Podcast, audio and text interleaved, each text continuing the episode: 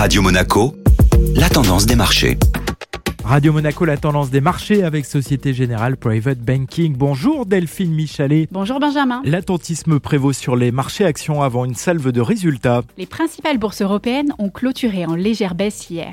Les marchés font preuve d'un certain attentisme à l'entame d'une semaine particulièrement animée. Rien que sur l'indice parisien, on comptera plus d'une quinzaine de publications de résultats cette semaine. Le bal s'accélérera également du côté des États-Unis avec les résultats des méga capitalisations du secteur des technologies comme Microsoft et Alphabet aujourd'hui, Meta demain et Amazon jeudi. L'agenda macroéconomique sera également chargé avec la première estimation de la croissance des États-Unis au premier trimestre jeudi ou les chiffres mensuels des dépenses des ménages vendredi. Des indicateurs économiques particulièrement suivis par la Réserve fédérale américaine à l'aube de sa prochaine réunion monétaire. Le groupe LVMH signe un nouveau record en Europe. Le numéro 1 mondial de l'industrie du luxe est la première société du vieux continent à avoir franchi la barre des 500 milliards de dollars de capitalisation boursière hier. Depuis le début d'année, le titre LVMH affiche une progression de plus de 32%, là où l'indice CAC 40 grimpe de 17%.